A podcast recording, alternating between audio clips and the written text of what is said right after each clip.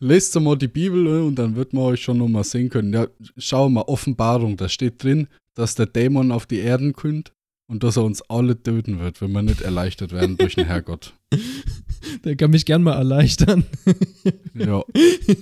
dich erleichtern? Na, der wird dich erleichtern, nicht erleichtern. Langsamer Deutsch, ey, ihr Leitze Death to the CIA!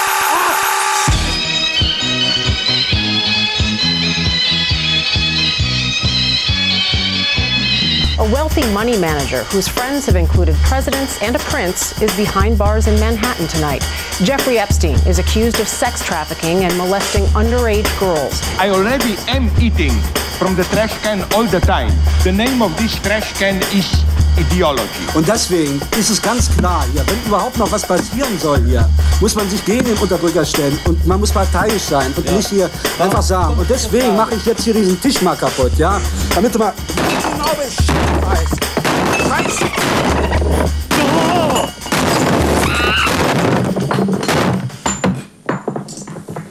So, jetzt können wir weiter diskutieren. Hallo, ihr schönen Menschen da draußen. Na? Ich bin's wieder, euer Trockenmund Joe. Und ich präsentiere euch heute ganz stolz den zweiten Teil unserer evolutionskritisch Episode der Diskussion zwischen drei verschiedenen Georgs. Letztes Mal haben wir geendet mit der Beziehung zwischen Individuum und Umgebung. Passt sich ein Individuum nur seiner Umgebung an oder formt jedes Individuum nicht irgendwie auch die Umgebung um sich herum überhaupt? Und heute geht es gleich ähnlich spannend und philosophisch weiter. Der gute Simi erklärt uns jetzt zu Anfang den Begriff der Homologie und geht dann ein auf das komplizierte und komplexe Konzept von Verwandtschaft. Viel Spaß mit dieser Archiv-Episode und bis bald. Ähm, wir haben gerade jetzt schon drüber geredet, dass Tiere sich nicht anpassen, sondern das einzelne Individuum in einer Gattung überlebensfähiger macht. Und wie ist das denn eigentlich mit dem Weitergeben und den Verwandtschaften? Und ich habe mich da gefragt, auf was das Ganze basiert. Und wir sagen auch immer verwandt miteinander. Hierfür muss ich jetzt zuerst den Begriff der Homologie irgendwie erklären. Es gibt äh, Kriterien, die sind zum Beispiel, dass es anatomisch gleich aufgebaut ist, dass es Hand, Bein, Schädel, nehme was du willst, die Lage, also wo sie sich befinden, ob dein Kopf an der Stelle ist, wo der Kopf auch beim anderen Tier ist, oder ob dein Kopf meinetwegen an seinem Po wäre. Kann ja vorkommen. Und ob sie eine spezifische Qualität bieten. Das erkläre ich jetzt gleich nochmal, weil das ist ein bisschen vage alles ausgedrückt. Das Hauptkriterium ist aber auch, dass sie nicht die gleiche Funktion damit erfüllen müssen. Ja, das wird gut erkenntlich, wenn man zum Beispiel einen Vogel, Wale und Menschen anschaut, weil wir greifen, der Vogel fliegt und der Wal schwimmt mit seinem Arm. Also, das sind schon drei verschiedene Verwendungszwecke, wenn man sich das so nebeneinander vorstellt. Und zwar ist es schon so, dass wir Menschen mit unserem Arm irgendwie schwimmen können und auch ein Vogel kann mit seinem Flügel schwimmen. Aber unser Arm und der Vogel ist jetzt aber nicht unbedingt so explizit dafür konzipiert oder entworfen worden, dass man damit gut schwimmen kann. Das ganze Konzept nennt man divergente Evolution.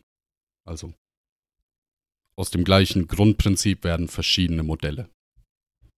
Die Sache ist die, äh, Divergenz, das erkennt man nicht sofort. Ja? So ist es zum Beispiel, dass die Hautschuppe von einem Hai und der menschliche Zahn homologe Strukturen sind. Und da wäre ich jetzt nicht so direkt drauf gekommen. Verrückt. Und zwar ist es so, dass der Aufbau dieser Haischuppe und der Aufbau eines menschlichen Zahns mit so kleinen Unterschieden von Form nahezu identisch ist. Ja, es sind die gleichen Materialien, die verbaut werden, es ist der gleiche Aufbau der Materialien. Und somit muss das Kriterium der Lage nicht unbedingt erfüllt sein, um von der Homologie zu sprechen. Hier ist es lediglich die äh, die Qualität eben, die das Ganze ausmacht. Im Gegensatz zu der Homologie steht dann die Analogie. Das ist immer Homo und Anal. Das ist immer das eine und das andere. Kennt ihr? Fuck. Ja. Ist das nicht normalerweise Homo und Hetero? ja, das meinen sie. Es ist immer Homo und Anal. oh Mann. Ja, analoge Strukturen, da ist es so, sie erfüllen den gleichen Zweck, müssen aber nicht diese Kriterien von Lage, Aufbau oder dieser Qualität erfüllen. Ja, mein erstes Beispiel wäre jetzt hier der Maulwurf und die Maulwurfsgrille. Der Maulwurf buddelt Mhm. gerne rum und baut Gänge. Und da wundert es irgendwie keinen, dass eine Grille, die das Präfix Maulwurfs trägt, irgendwie nicht genau das gleiche macht. Und so soll es auch irgendwie keinen wundern, dass die beiden Tiere nahezu identische, in Anführungszeichen, Hände haben, um zu graben. Es ist jetzt nicht so, dass die den identischen strukturellen Aufbau bieten, aber die Funktion ist es. Die Grille hat ein Exoskelett und der Maulwurf hat ein Fell. Der Maulwurf hat Finger und Krallen und die Grille hat eine sogenannte Grabschaufel oder mehrere Grabschaufeln. Also man sieht schon wieder, beide graben und sind trotzdem komplett anders. Nächstes Beispiel. Lunge und Tracheen. Kurzer, kurzer Exkurs. Tracheen sind so Austauschorgane, die haben Gliederfüße. Also zum Beispiel schöne Raupen, wenn ihr euch so anschaut. Die dienen, wie die Lunge, mit der Versorgung mit Sauerstoff. Sind aber komplett anders aufgebaut. Also das kann man überhaupt nicht vergleichen. Hier ist es die Qualität. Tracheen dienen halt einfach zur Atmung, aber die Tiere könnten auch ohne Tracheen atmen, weil die haben eine Hautatmung. Das heißt, die sind da, aber man braucht es nicht wirklich. Ist halt nice to have, wenn man das so auf äh, Neudeutsch sagen möchte. Daher ist es auch keine Homologie. Und zum Schluss habe ich das allereinfachste Beispiel. Ein Vogel hat Flügel, eine Biene hat Flügel, eine Fledermaus hat Flügel. Alle fliegen damit, aber die sehen komplett anders aus. Jetzt könnte man ja aber sagen, ja, wenn der Mensch einfach fliegen möchte, dann könnte er sich ja Flügel aneignen und sich Flügel wachsen lassen und wir hätten Federn an den Armen und in den Achseln. Aber wäre das zielführend? Das ist die klügste Frage der heutigen Diskussionsrunde. Eine der bekanntesten Fabeln der Evolutionstheorie ist die Geschichte von der Giraffe. Vor Äonen von Jahren war einmal die Zwerggiraffe. Aufgrund einer Dürrephase gab es viel zu wenig Blätter zu fressen und viele Giraffen starben. Nur einige wenige Blätter fanden sich noch in den Kronen, und so ergab es sich, dass die Giraffen immer längere Hälse ausbildeten, um dieses begehrte Laubwerk zu erreichen. Das ist natürlich komplett falsch. Ah, Selbst nach Darwins Konzeption wäre das falsch. Darwin argumentiert lediglich, dass solche Giraffen mit einer Mutation für längere Hälse höhere Überlebenschancen hatten und sich ergo öfter fortpflanzen. Das ist deutlich plausibler, aber trotzdem weit gefehlt. Dieses Beispiel spricht Bände darüber, wie einige Wissenschaftler in der Zukunft gerne ein Phänomen ansehen und dann rückwirkend einen evolutionären Grund dafür postulieren. Ich nenne das, meine Freunde, die pervertierte Wissenschaft. Na, das sind sie alle, Wissenschaften sind pervertiert. Da braucht man gar nicht unterscheiden, ich sag's dir. Das ist alle, alles gleich. Kannst alle übereinkommen scheren. Nicht über den Kamm scheren lassen sich diese Gruppe von Wissenschaftlern aus dem wunderschönen China die Darwins Theorie der hohen Blätter vielleicht ein für allemal begraben wird. Diese Wissenschaftler fanden in der Wüste Gobi ein Fossil. Dieses Fossil mutet an wie eine Mischung aus Vogel, Kamel und Giraffe. Ja, sie nannten es seltsames Biest.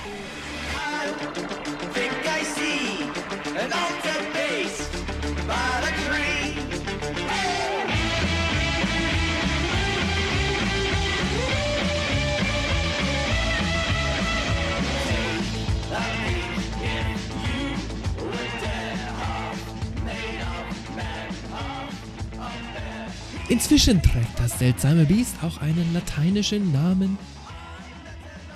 Discocerix xischi.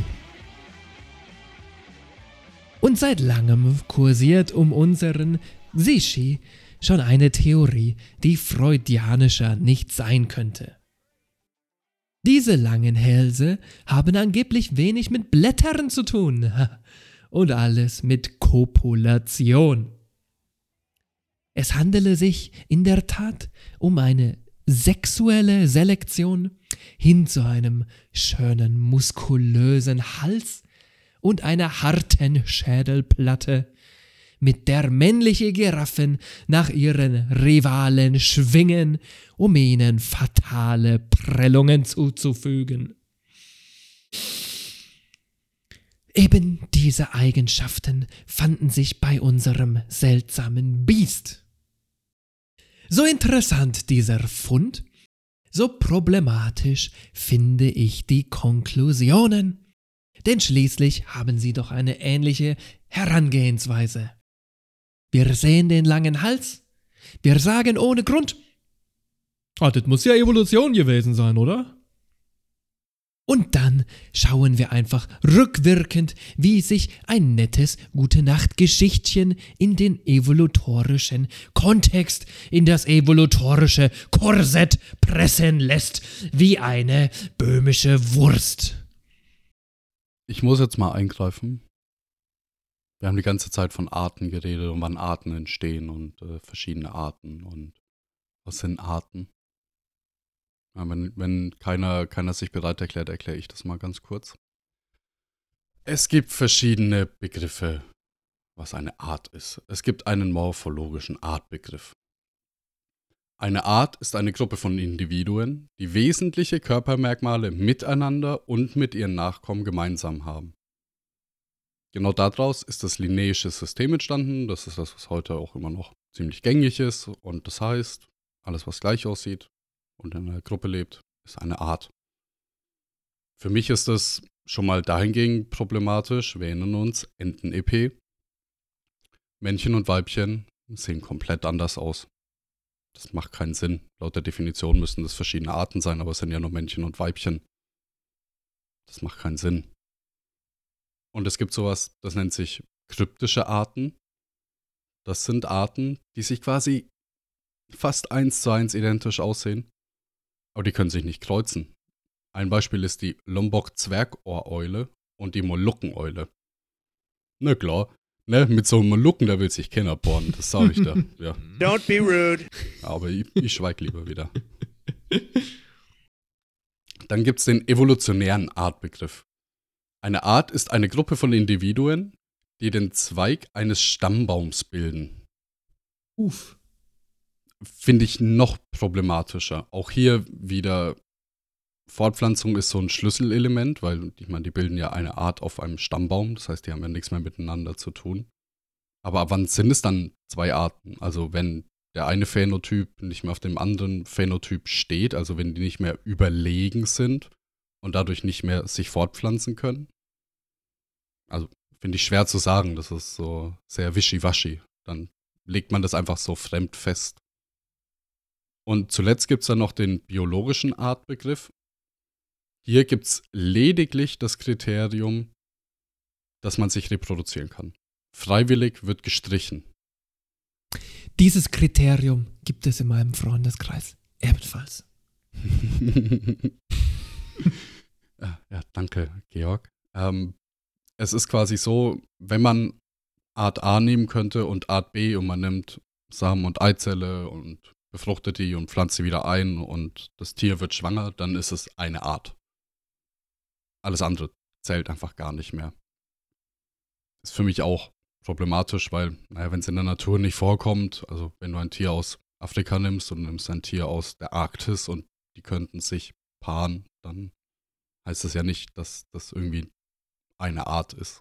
Genau, wir haben ja auch, wir haben ja auch Braunbären und Grizzlybären und trotzdem gibt es Pizzlybären. Ja, Also es klingt jetzt bescheuert, aber ist ja, ist ja wirklich so. ja ich meine, es gibt ganz viele Beispiele.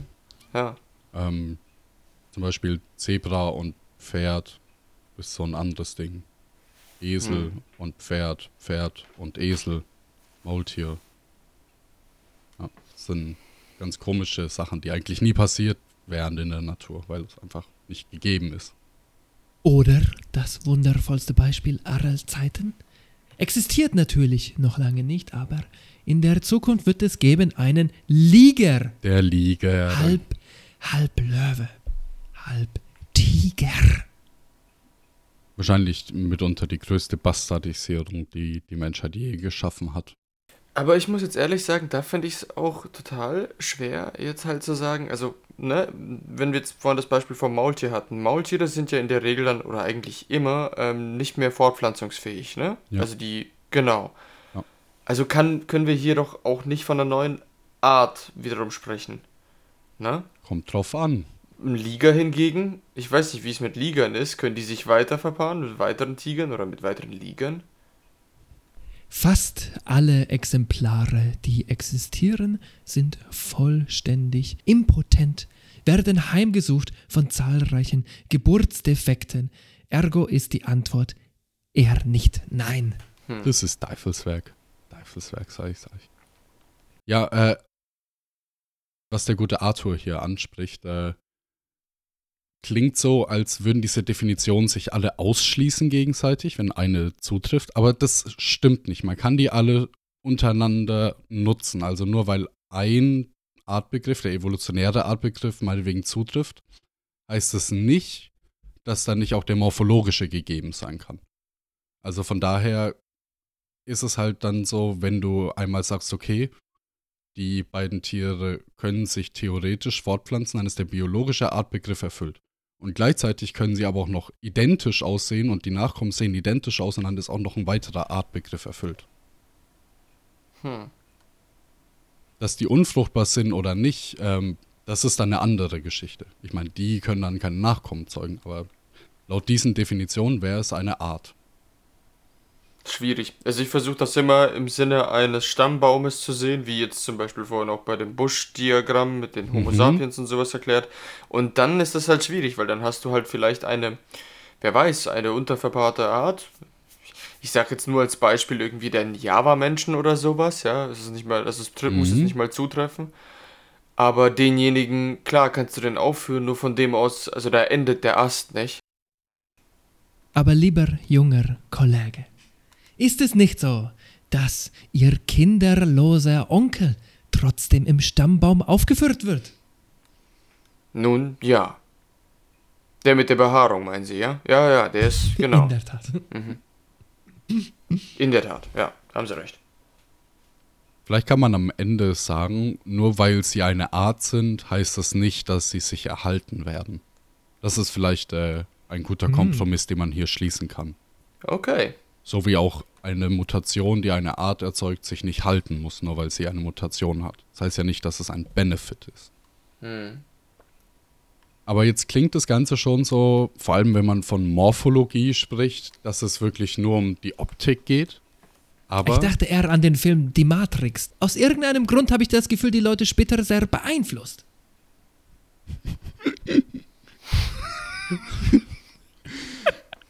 Okay. Mein Freund, die blaue oder äh, die rote Pille?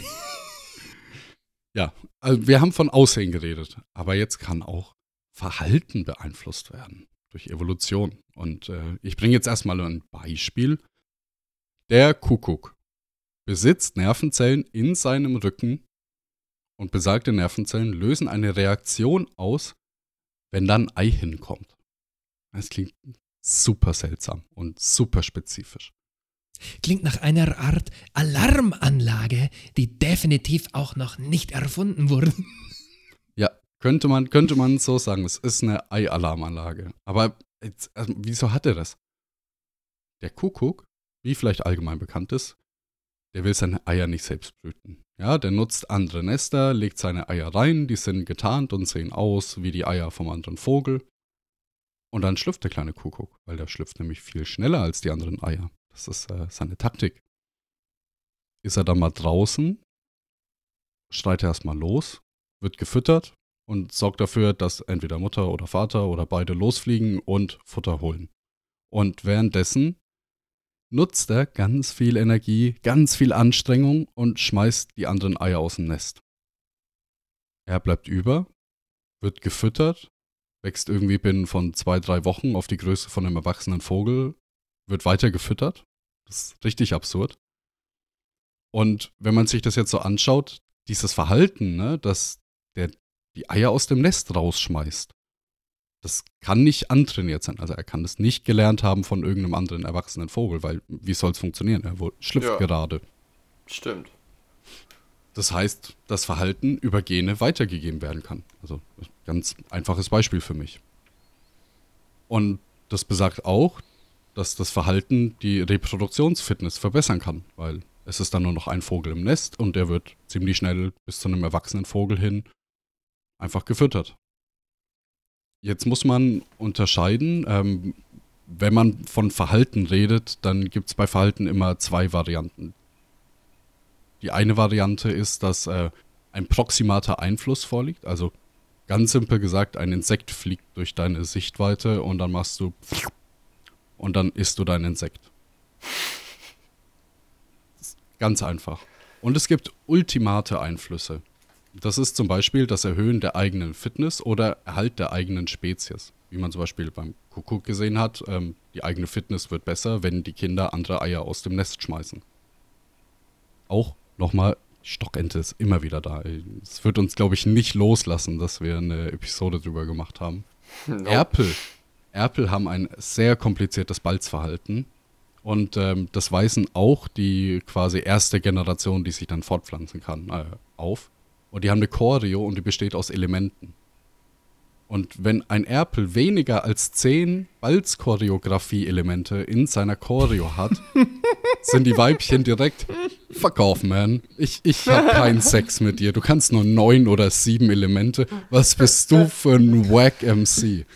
Ja, und äh, so kommt's, dass halt mehr Nachkommen sich fortpflanzen werden, wenn sie das Verhalten sich einprägen, zehn oder mehr Elemente in ihrer Balzchoreo zu haben. Das ist schon sehr absurd für mich.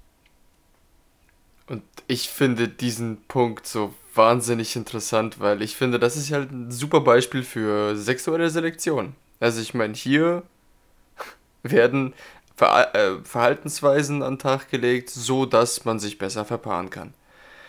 Die stehen aber nicht immer, also die gehen vielleicht einher, auch mit natürlicher Selektion, aber die arbeiten auch nicht immer zusammen.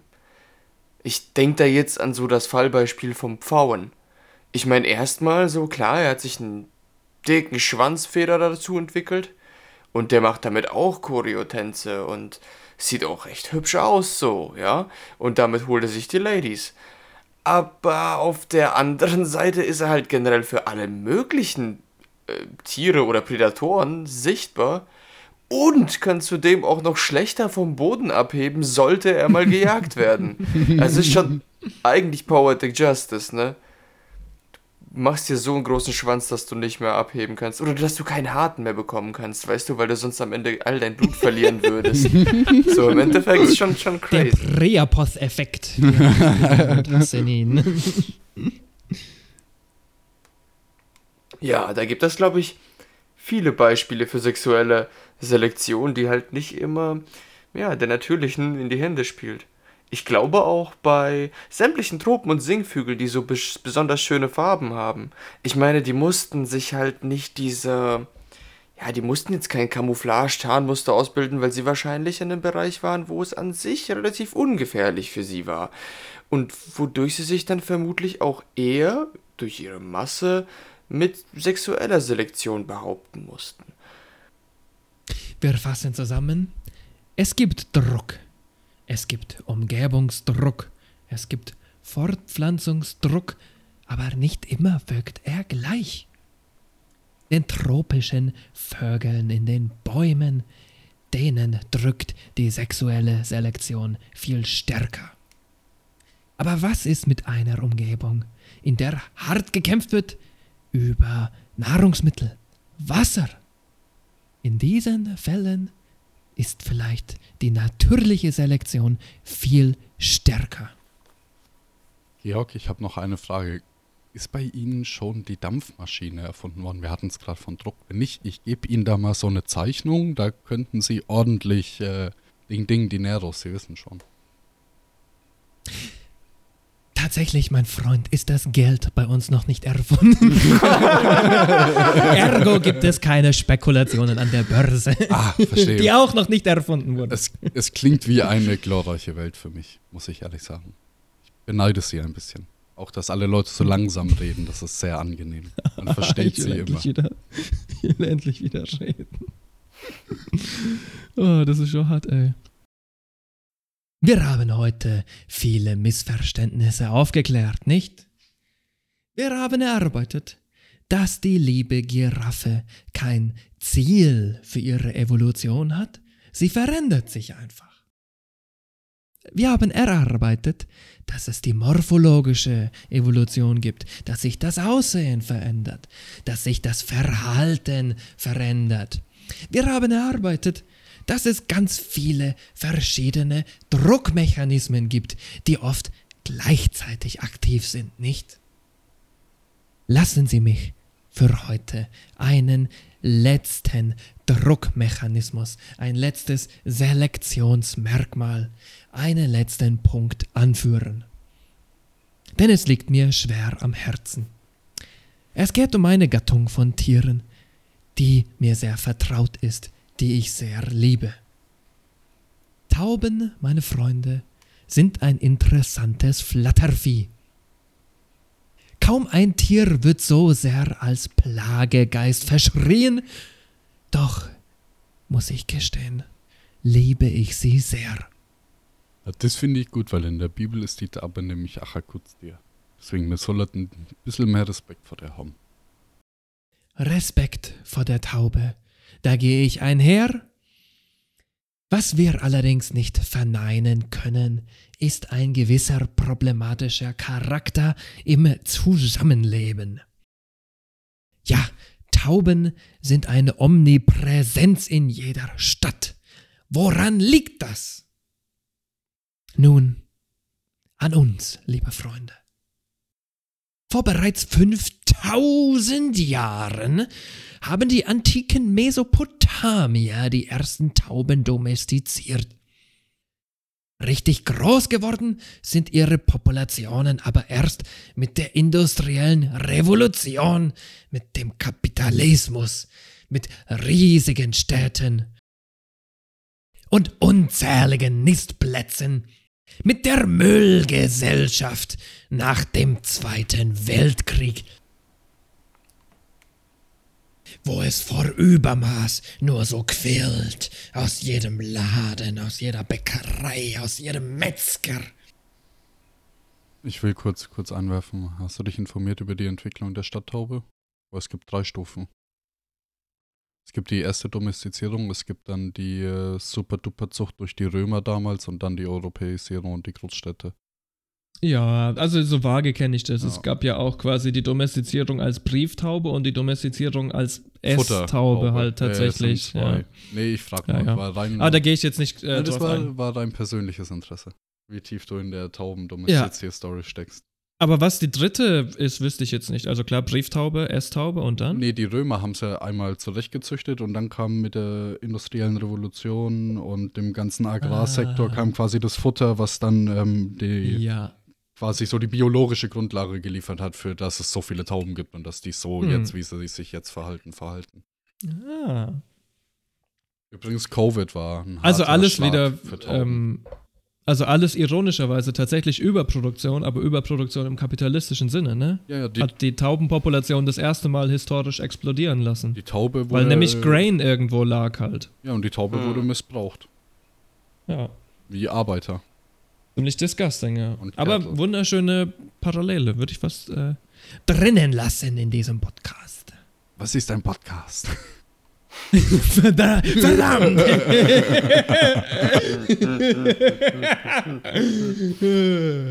Mach mal. Aber es gibt natürlich auch Gründe, die außerhalb des Menschen liegen. In der Revolution gibt es einen Faktor, den man Überproduktion nennt. Sind in einer bestimmten Gegend die Ressourcen, Essen und Trinken vielleicht, besonders knapp? Gibt es zu viele konkurrierende Individuen und schlechte Überlebenschancen für die Jungtiere? So antworten die Mütter mit Überproduktion. Das finde ich gut. Im Prinzip heißt das nur, dass ein Tier mehr Kinder hat, als es erwartet, füttern zu können. Einige Jungtiere werden sterben. Nicht aufgrund von Fressfeinden oder ähnlichen Problemen, sondern aufgrund von mangelnden Ressourcen. Aber dadurch, dass die Gesamtzahl der Tiere viel höher ist, steigt auch die Überlebenschance für die gesamte Gattung, wenn auch sie für das Individuum sinkt. Ganz einfach zeigt sich das an der Landschildkröte. Unsere reptiloiden Freunde legen bis zu 100 Eier, die sie dann für immer zurücklassen. Ja, in der Tat, die Mutter wird sich nicht mal umdrehen nach ihren Jungtieren, sie hinterlässt ihnen lediglich eine Stulle Kot. Und dieser Kot, der wird dann von den Jungtieren für seine letzten Nährstoffe und für eine gute Darmflora benutzt. Und von diesen aus dem Kot geborenen Jungschildkröten schafft es nur ein Bruchteil ins zeugungsfähige Alter. Aber was, wenn man diese unschöne Eigenschaft der Überproduktion jetzt nun vermischt mit der menschlichen Hybris und unserer Verschwendungslust? Eine Taube brütet das gesamte Jahr hinweg. Tauben, es stellt sich heraus, sind monogam und haben ihr gesamtes Leben lang einen Partner. Meistens. Wie viele Kinder eine Taube hat, entscheidet sich nun nach dem, wie viel Essen und Platz vorhanden ist. Aber Moment. Jede Mülltonne ist ein Schlaraffenland. Jeder Großvater, der ihnen ein Stückchen weg hinschmeißt, bringt vorwärts eine neue Generation von Tauben, ganz unbewusst. Alles suggeriert doch unseren beflügelten Freunden Kinder, Babys, Nachkommen. Wir sind uns dessen die meiste Zeit nicht bewusst. Aber unser Verhalten beeinflusst ganz konkret die Fortpflanzung unserer Taubenfreunde. Georg, ich finde es schön, dass du hier mal den Punkt ansprichst, dass nur weil ein Tier sich fortpflanzt, es nicht heißt, dass es dem Tier gut gehen muss. Das ist schön, dass du damals schon diesen Mythos aus der Welt geschaffen hast, ähm, der sich bis heute, also ich muss dir leider sagen, bis heute hält sich das hartnäckig bei den Leuten, die sagen, ach, die haben Kinder, ja, denen geht's bestimmt gut. so ist Das leider Kompliment ist wohl empfangen. Gerne. Das ist je nachdem, in welchem System du lebst, eigentlich überhaupt kein Anzeichen dafür. Manchmal brauchst du mehr Kinder für mehr Gartenarbeit Gartenarbeit? oder Kolchosearbeit. Ich finde aber, Feldarbeit. Scheune, Kochen. Ich finde aber, das ist halt auch irgendwo ein ziemlich gutes Beispiel dafür, mh, ja, wie sich Erlebtes im Leben überhaupt fortführen kann auf die nächste Generation. Ja, na klar, ich meine, so ist ja auch Depression vererblich. Ja, genau. Du kriegst halt einfach, ähm, die Epigenetik ist halt einfach das, dass, wenn es bei deinen Eltern war, dann ist die Wahrscheinlichkeit, dass die Gene halt die Switches vielleicht auf Anstehen statt auf Aus äh, höher. Das ist halt der, das Einzige, was da mit reinspielt. Und dass, wenn Leute halt ein Trauma hatten, dass bei denen die DNA anders aktiviert ist als bei Leuten, die keins hatten.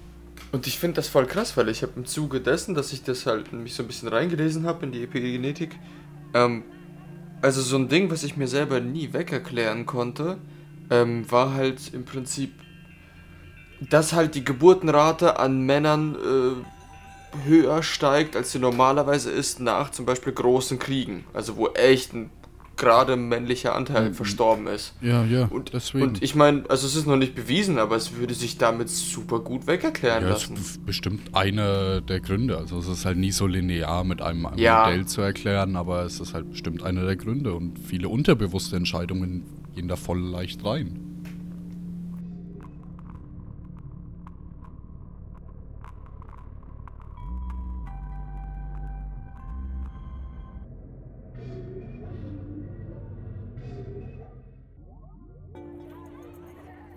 Wir hatten vorher schon über Charlie Darwin gesprochen und wir hatten über seine Ansichten und Theorien für die Evolution gesprochen.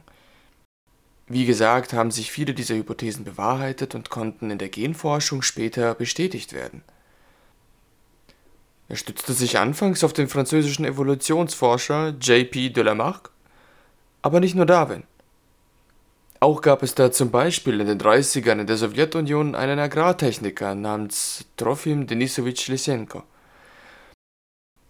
Aus bäuerlichen Verhältnissen stammend sollte er später der Leiter der sowjetischen Akademie für Agrartechnik werden. Wieso gerade er? Weil er ganz eigene Theorien zur Vererbung aufstellte, die zu diesem Zeitpunkt ziemlich gut in die Doktrin der Parteielite passten.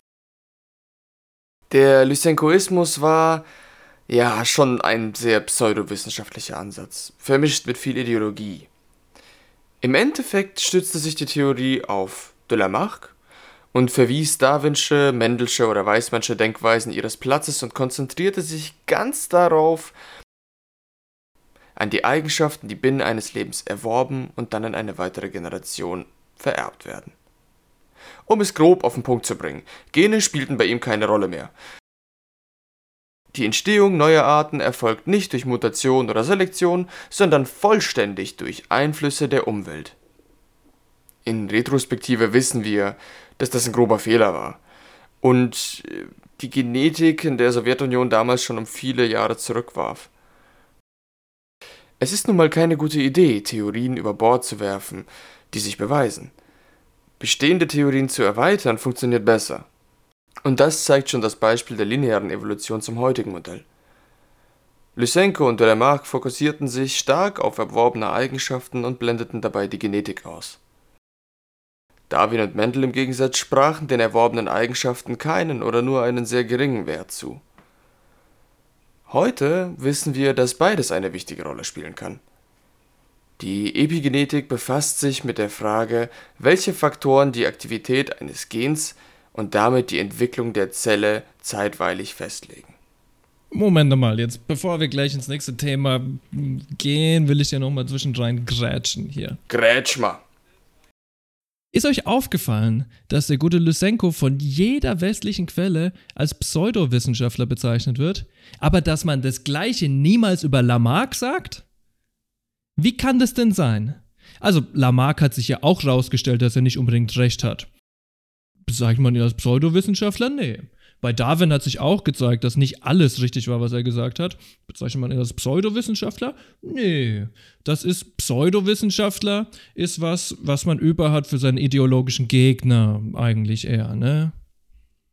Und ich muss auch sagen, ja, er hat quasi die, was wir heute als moderne Genetik äh, akzeptieren, abgelehnt damals war es nicht ganz so klar, dass das das Konzept ist, was sich durchsetzen wird. Also es ist ein bisschen so, als würden wir vor 100 Jahren sagen, oh, dieser Einstein ist komplett wahnsinnig.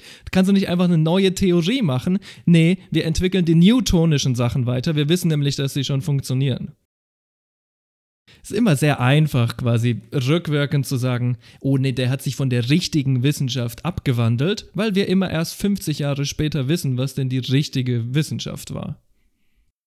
Ich finde halt, was man aber sagen kann, ist, Lamarck wusste nichts von irgendwelchen genetischen äh, Geschichten. Ich sag mal so, der wusste nicht, der konnte es auch gar nicht wissen, dass da sowas wie eine Genetik besteht und hat sich daraufhin halt einfach über, ja, Epigenetik in dem Falle oder halt über erworbene Einflüsse oder Eigenschaften, ähm, das so im Prinzip seine Theorie erklärt. Und Die anderen Theorien gab es aber zur Zeit von Lysenko schon und die waren valide. Das ist mein Problem bei der Sache, weil ich meine, dass er sich auf die erworbenen Eigenschaften so einschießt, ist ja überhaupt nicht schlimm. Ganz im Gegenteil, das finde ich gut.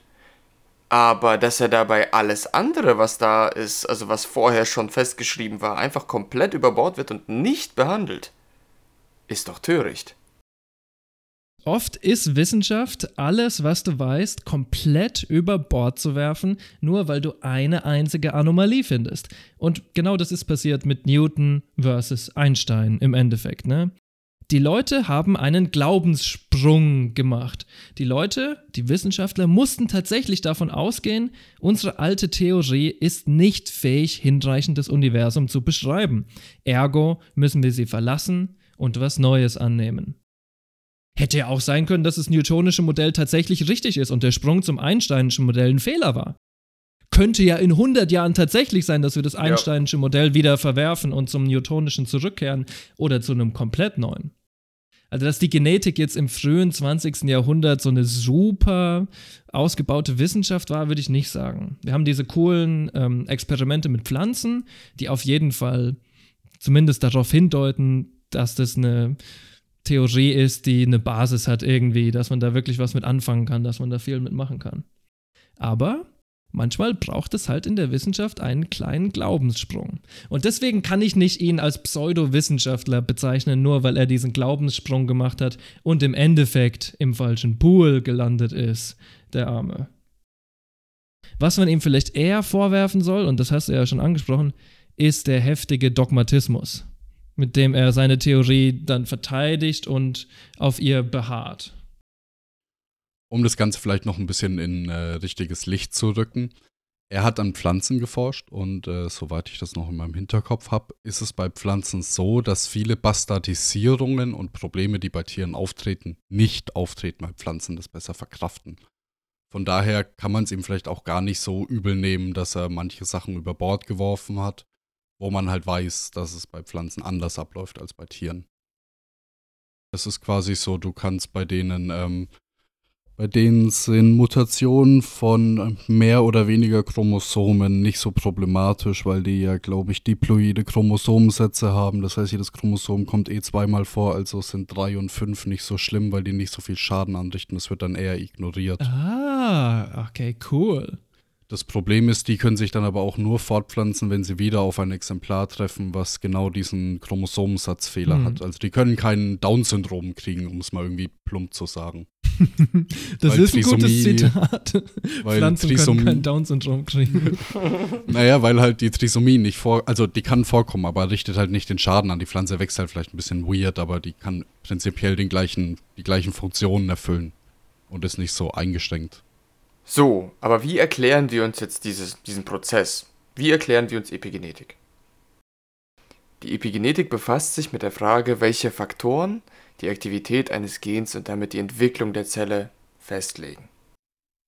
Ihr habt im Körper jetzt also unzählbar viele Zellen. Jede von denen trägt eure DNA in sich, also euren genetischen Bauplan. Nur weil so eine Zelle jetzt eure DNA in sich trägt, weiß sie halt trotzdem nicht, was sie damit anstellen soll. Wird sie nun eine Muskelzelle, wird sie eine Augenzelle, geht sie ins Hirn oder wohin geht's eigentlich? Und dafür erhalten diese Zellen sogenannte Methylgruppen. Das nennt man auch Methylierung. Die bestehen aus Kohlen und Wasserstoff und markieren bestimmte Bereiche der DNA und schalten sie so gesehen an oder aus. Dazu kommen noch die Histone. Das sind wiederum Proteine und die DNA wickelt sich so- sozusagen in der Zelle um diese Histone. Die DNA, die kann ja recht locker drum gewunden sein oder auch super eng, ähm, was dann dafür sorgt, dass die einzelnen Gene stärker oder schwächer abgerufen werden können. Wenn die Methylgruppe als also so ein Ein- und Ausschalter ist, dann ist das Histon hingegen eine Art Dimmer. Jede Zelle hat also eine recht individuelle Komposition aus diesen Faktoren und daran entscheidet sich dann, wohin die Zelle sich spezialisiert und wie sie arbeitet. Wir könnten es auch so sehen, also das Genom, deine DNA in der Zelle, das ist die Hardware.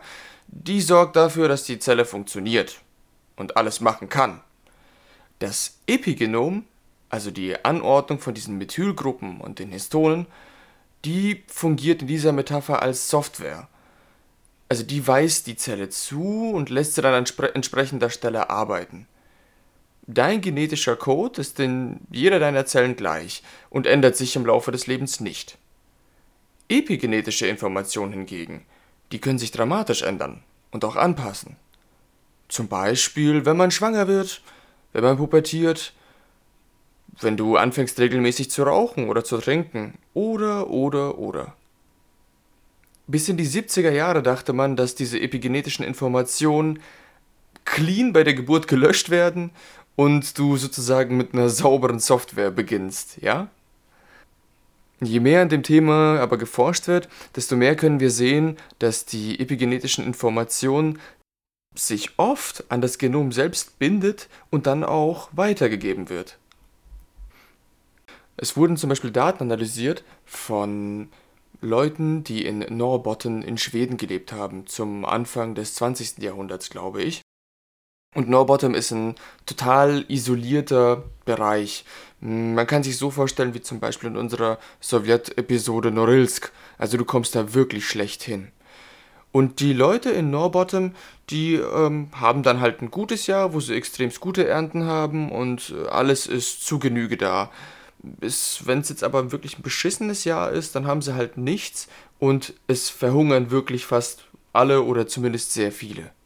Es wurde in Statistiken ausgewertet bzw. nachgeschaut, dass diejenigen Generationen, die in, ich sag mal, Mangel lebten, dass die im Schnitt ähm, nachführende Generationen zur Welt bringen konnten, die so etwa sechs Jahre oder sechs Prozent waren das, glaube ich, äh, länger leben konnten, während diejenigen, die halt im Übermaß lebten, das Ganze komplett gegenteilig hätten.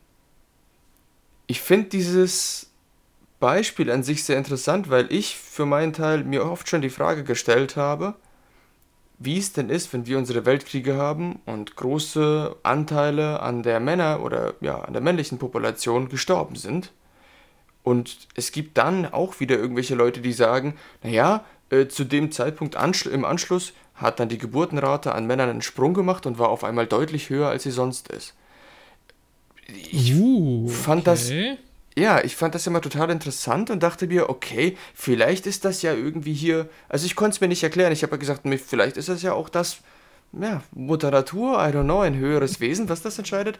Und jetzt, wo ich ein bisschen in Epigenetik reingelesen habe und wirklich nur an der Oberfläche gekratzt habe, das bildet für mich einen interessanten Erklärungsversuch dafür. Habe ich tatsächlich was ähm, sehr Natürliches, um das zu untermalen, diese These, kann ich eigentlich nur beipflichten. Pass auf. Es gibt eine Spezies von Flachwürmern, die sind hermaphroditisch. Viele Flachwürmer sind hermaphroditisch, by the way, aber diese Spezies ist hermaphroditisch. Jetzt haben Experimente gezeigt, dass wenn sich die Umstände in ihrer Umwelt massiv ändern, das heißt nicht unbedingt, dass weniger Essen da ist. Es kann auch sein, dass viel mehr Licht da ist oder viel mehr Bewegung vom Wasser oder was weiß ich. Wenn sich die Umwelt massiv ändert, dann produzieren diese Würmer andere Nachkommen.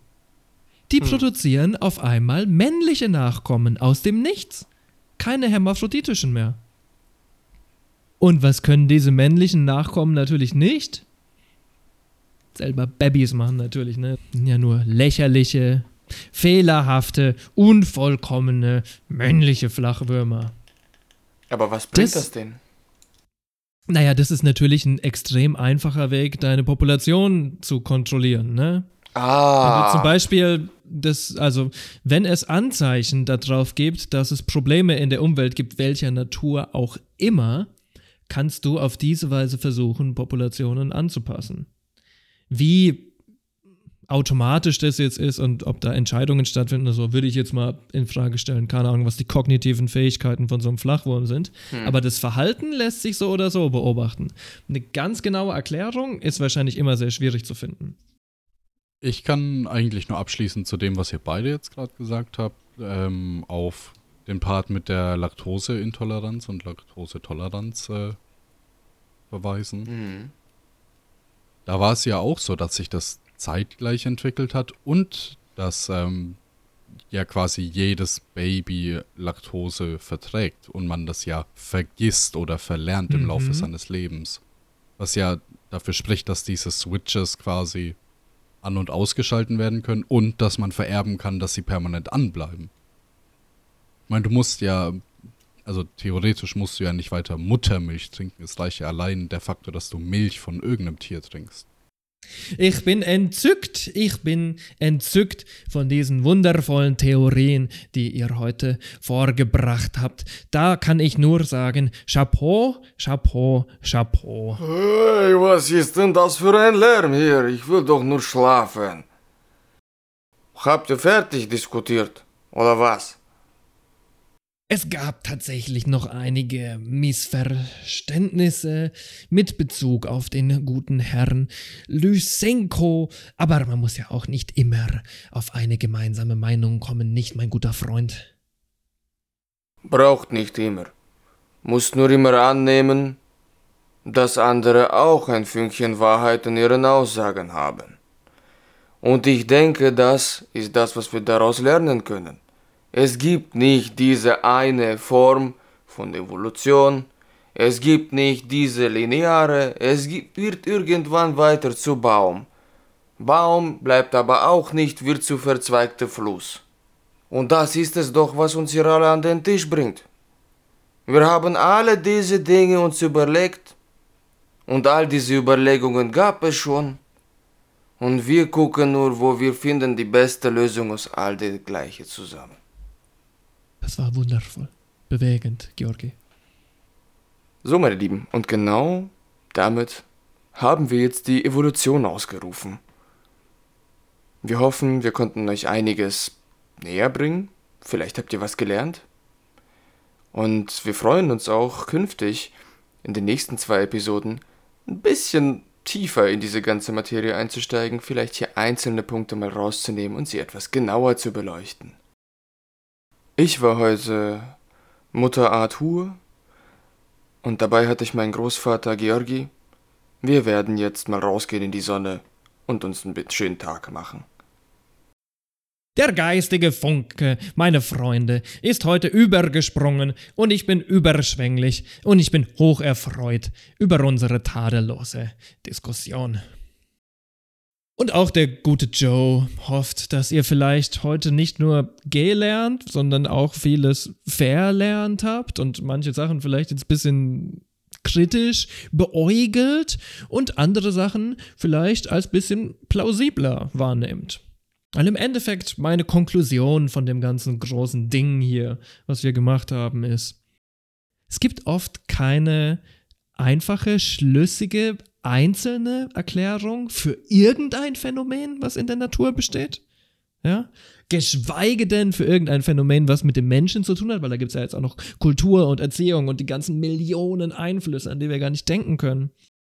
Und deswegen ist wahrscheinlich jeder, der euch auf die Nase binden will, dass die Giraffe ihren langen Hals entwickelt hat, oder vielleicht auch irgendein Evolutionsbiologe, der euch erzählen will, dass, nee, Männer sind so und Frauen sind so, weil 50.000 Jahre Evolution, will euch vielleicht einen Narren auf die Nase binden, einen Braten in die Röhre schieben und den Geldbeutel leeren. Und deswegen, meine Freunde, seid vorsichtig. Bis zum nächsten Mal. ja, Sim verabschiedet sich von euch. War schön, dass alle eingeschalten haben. Ich bin immer noch ein bisschen verwirrt, dass wir hier zu sechst waren. Ganz neue Situation für uns alle. Und äh, ja, war eine schöne Diskussionsrunde. Äh, Schorsch?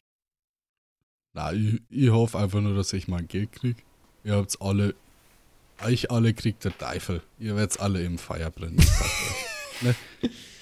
Welches Feuer ist Bibel. das spezifisch? Lest mal die Bibel und dann wird man euch schon nochmal sehen können. Ja, schau mal, Offenbarung, da steht drin, dass der Dämon auf die Erden kommt und dass er uns alle töten wird, wenn wir nicht erleichtert werden durch den Herrgott. Der kann mich gern mal erleichtern. Ja. dich erleichtern? Na, der wird dich erleichtern, nicht erleichtern. Das sind zwar langsamer Deutsch, ey, ihr Leids ist schlimm. Ja, das reicht. so beautiful, Alter. Vielleicht können wir noch am Ende Tschüssi sagen. Tschüssi! Auf Wiedersehen, ihr Lieben. Auf Wiederhören, meine Freunde.